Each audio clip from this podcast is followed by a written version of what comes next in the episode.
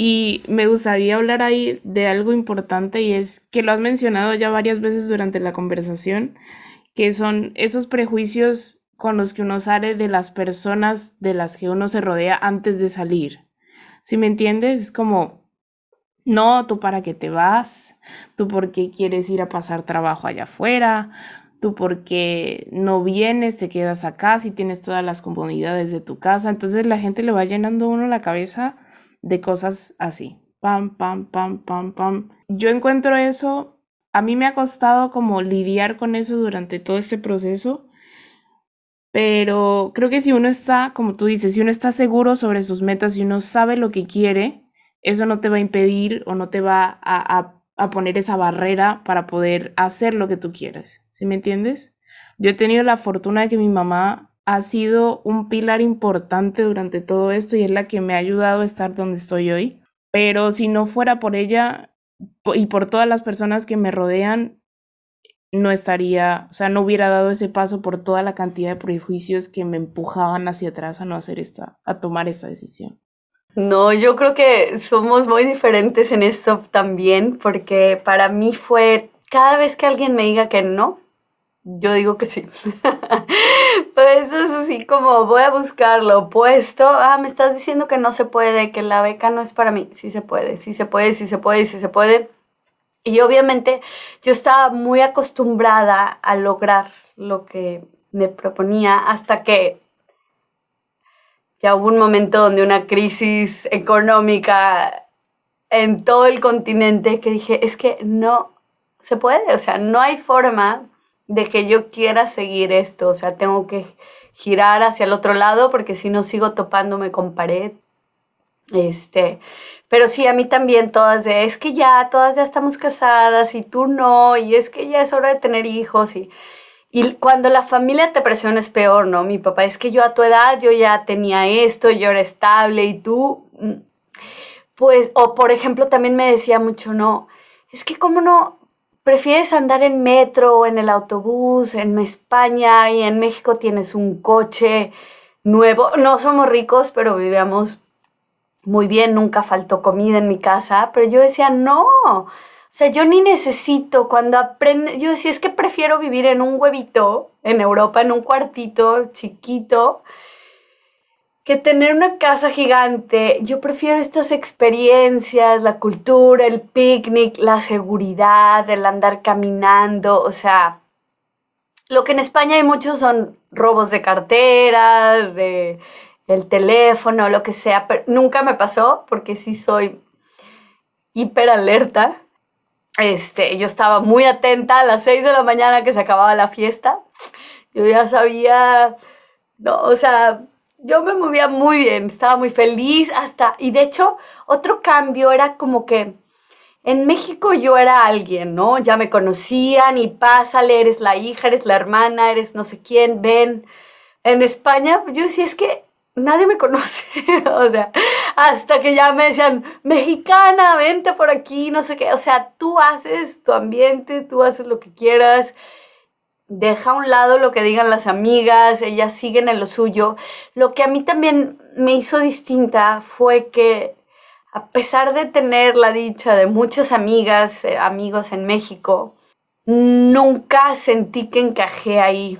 Entonces eso me motivó muchísimo más y cuando me decían, es que tú no sigues las reglas sociales de estar casada, lo mismo, ¿no? Repito, no, es que yo no encajo con lo que todos quieren que haga esta edad.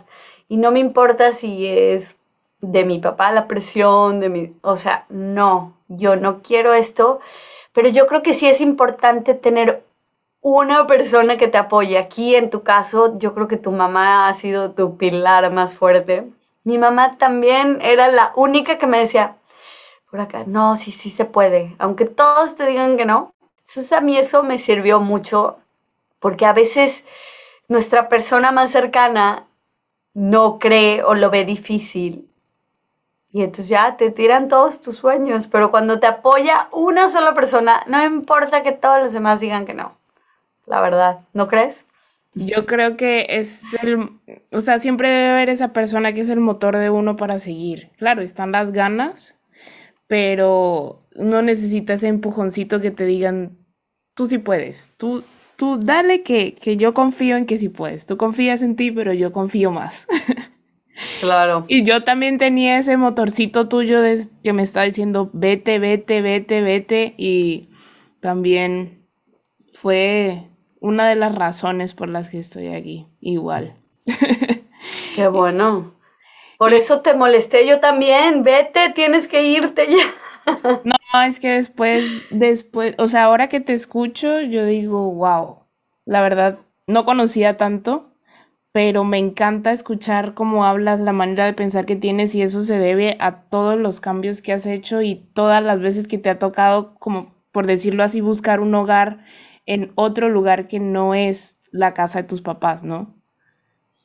Y me gustaría preguntarte también sobre eso, ¿cómo ha sido para ti crear hogar? Porque hogar es un lugar donde tú te sientes cómodo, donde tú dices, bueno, esta es mi casa, este es el lugar donde yo me siento en paz, que puede ser, en, no tiene que ser tu casa comprada propia, pero ¿cómo ha sido para ti como encontrar ese hogar en diferentes lugares que has estado? Uf, yo creo que mm, estar en paz no está en mis planes en ningún momento. Pero sí te entiendo, como en mi zona de confort. Eh, para mí, la clave en mi forma de ser es buscar amigos desde el día uno.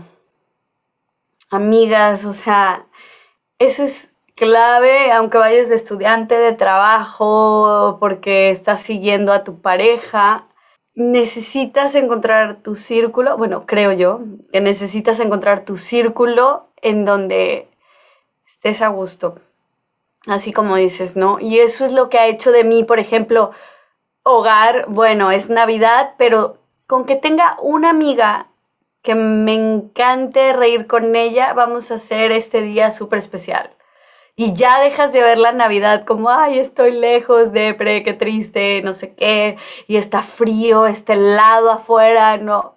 O sea, yo creo que eso es clave para mí, amigos.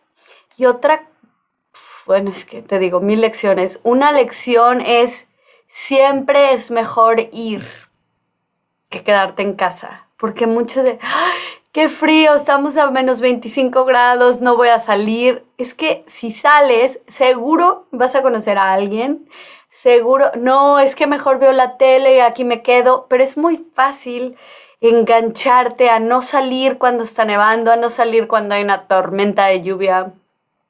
Y yo veo que la actitud es en todos lados.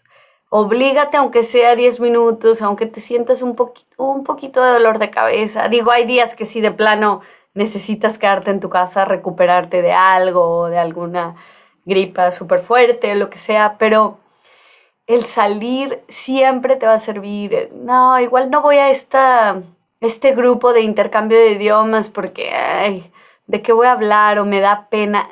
Sal, o sea, sal y eso te va a ayudar a echar raíces. Y yo creo que algo que aprendí con COVID, que yo creo que lo sabía de manera inconsciente, pero es crear tu comunidad para las mujeres que están embarazadas, que es un momento peor hormonal. Yo creo que deberían buscar una comunidad, dos mamás, otras mamás que estén, chicas que estén en la misma situación, o algo, o sea, otras estudiantes que estén igual para que se puedan motivar, porque si no, es, es muy difícil estar lejos.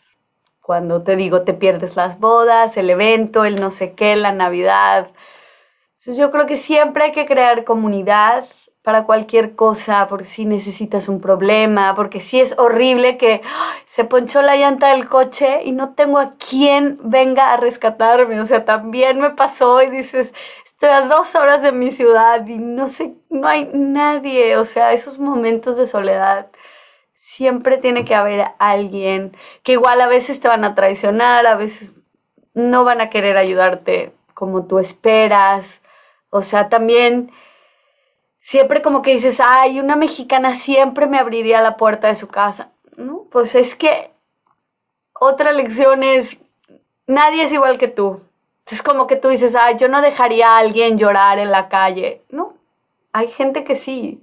O hay gente que por cultura no quieren molestarte y preguntarte, oye, ¿te pasó algo? ¿Estás perdida? ¿Te ayudo? Porque es por su cultura, no es porque les falte humildad o humanidad, sino es por, no sé, o sea, no me voy a meter en mi asunto porque a lo mejor la persona se ofende, o sea, yo creo que, no sé, muchas cosas, traigo muchas cosas, pero la gente se va a cansar de escucharme. Me encanta todos estos tips y consejos que los interiorizo en este momento. y me doy cuenta que sí, oh, eso de salir, o sea, yo el primer mes por el frío, que es un, uy, yo detesto el frío, no es mi clima, pero estábamos 9, 8 grados afuera y yo decía, no, yo me voy a quedar aquí, aquí en la casa, calientito, pero desde hace un mes tengo esa manía de salir y eso me ha ayudado como primero a abrirme, segundo a acostumbrarme que no estoy en mi casa y tercero a acostumbrarme al clima. Ya cada vez se vuelve menos un problema para mí y mirar a la gente a la cara. Yo antes tenía un miedo sepulcral de hablar en una tienda, porque decía, no, yo cómo voy a hablar en alemán, yo cómo voy a pedir que me den un pan, como, no, no, no, no, no, eso era horrible, yo, y si no me entienden, y si, no, pero ya he aprendido que, primero que todo, hay que practicar muchísimo en, o sea, confiar en que puedes primero, o sea, construir esa confianza propia para enfrentarte a la vida, nadie te va a comer, todo el mundo tiene mucha paciencia y la verdad, bueno, es algo que uno aprende con el tiempo cuando sale de su país. Claro. Y además, ¿y qué si te equivocas, no? Esa es otra lección de COVID. ¿Y qué? O sea, esa persona se viste tal, esa persona pronunció mal, esa persona trae el cabello azul. ¿Y qué? ¿Y qué? ¿Y qué? O sea, no pasa nada, o sea, sal, equivócate, igual alguien se va a reír un día del acento, igual alguien va a decir, wow, súper sexy, me encanta, o sea, tú aviéntate, sal y, y te va a ir muy bien. Yo estaba como tú, mi primer año en Madrid, la nevada, me moría de frío. ¿Y qué hago aquí? Llevaba 10 capas y la gente en minifalda. Yo decía, ¿qué les pasa? O sea, yo 10 suéter y blusa térmica horrible, cero sexy. o sea, pero al final te acostumbras. Yo era también, yo amaba el calor y me acostaba y me ponía ahí como lagartija eh, en una banca en la universidad. El sol, ahorita no soporto el sol. Amo el frío, me gusta, me encanta así, no sé, me el otoño, bueno, más que el invierno, el otoño se me hace lo más hermoso. Pero igual, si hay que ir a ver el amanecer con menos 18 grados, yo voy. Un poco loca. Pero esas experiencias, o sea, no lo vas a hacer todos los días porque cuesta, es un trabajo, ¿no? Pero sal, hazlo, hazlo una vez, o sea, y también yo creo que disfrutar, que eso no lo hacía en México, y es disfrutar todo, o sea, yo, yo veía un día de lluvia, es triste, es no sé qué. No, no es triste, es hermoso. Qué bueno que hay agua, qué bueno que hay ciclos de la vida. La lluvia es súper a gusto. Lo jodido es cuando se te mojan los zapatos y no traes paraguas. Pero cuando traes botas de lluvia, si vives en una ciudad que llueve mucho, ponte tus botas de lluvia, tu sombrilla y cambia y te puedes ir caminando dos horas bajo la lluvia sin mojarte tanto, no pasa nada y es, eso es súper bonito. Y eh, los árboles sin hojas, hermosos.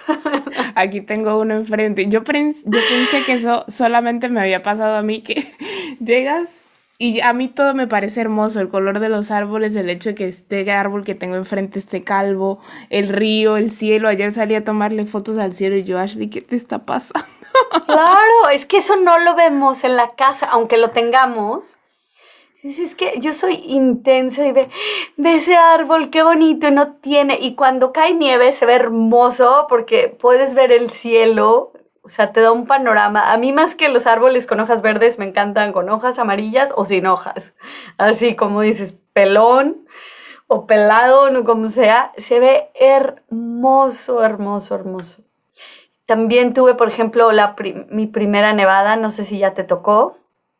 no aún. Una belleza. Bueno, ya te tocará después de publicar esto, pero es hermoso, es una paz y no sé, con cuidado al caminar porque es muy resbaloso, así que cómprate tus buenas botas que te duren toda tu estancia que estés ahí, pero vivir experiencias, ¿no? Y qué raro que uno empieza a valorar eso cuando no, o sea, cuando sale. Te das cuenta que que lo más mínimo, como dices, un árbol, el cielo, el aire, un río, te parece divino, es una pintura. Claro. divino, divino, así es. Ay, Jules, pero bueno, a mí me ha encantado hablar de este tema, y, pero lastimosamente hay que ir cerrando. Así que, como en cada episodio, voy a plantear una pregunta que, bueno, ya hemos hecho bastantes preguntas, pero la última que es más personal, que es que hacemos al final de cada episodio y la respondo yo, la respondes tú y la responderán las personas que lo escuchen en su casa. Así que la pregunta es, ¿qué consejo le darías a tu yo de antes de salir de tu casa o a tu yo de hace unos años para ti, por ejemplo, o a mi yo de unos meses para mí? ¿Cómo, qué le dirías tú? Bueno, a mi yo de hace un mes, de hace un mes, no, de hace dos meses y medio, siento ¿qué le diría? Yo sé que sientes un, medio, un miedo profundo por, por salir de tu casa de un lugar que, que, aún no conoces. Sin embargo, es algo que vale la pena y todavía, todavía aún estos días siento ese miedo al que no me he acostumbrado totalmente porque de alguna u otra forma creo que tengo miedo a, detenerme o a, decir que tomé la decisión incorrecta. Y bueno, a mí yo de hace un año yo le diría que no lo dude, que no tenga miedo a caerse, que lo peor que puede pasar es no hacer el intento o no seguir lo que tu corazón te dice que hagas, que vas a aprender tanto que aún no sabes y vas a querer seguir aprendiendo más y más y bueno, confía en ti, tienes lo suficiente para hacerlo. Hace dos años yo no me veía aquí y veía el idioma que hoy estoy aprendiendo como un reto inalcanzable, yo lo veía como una montaña.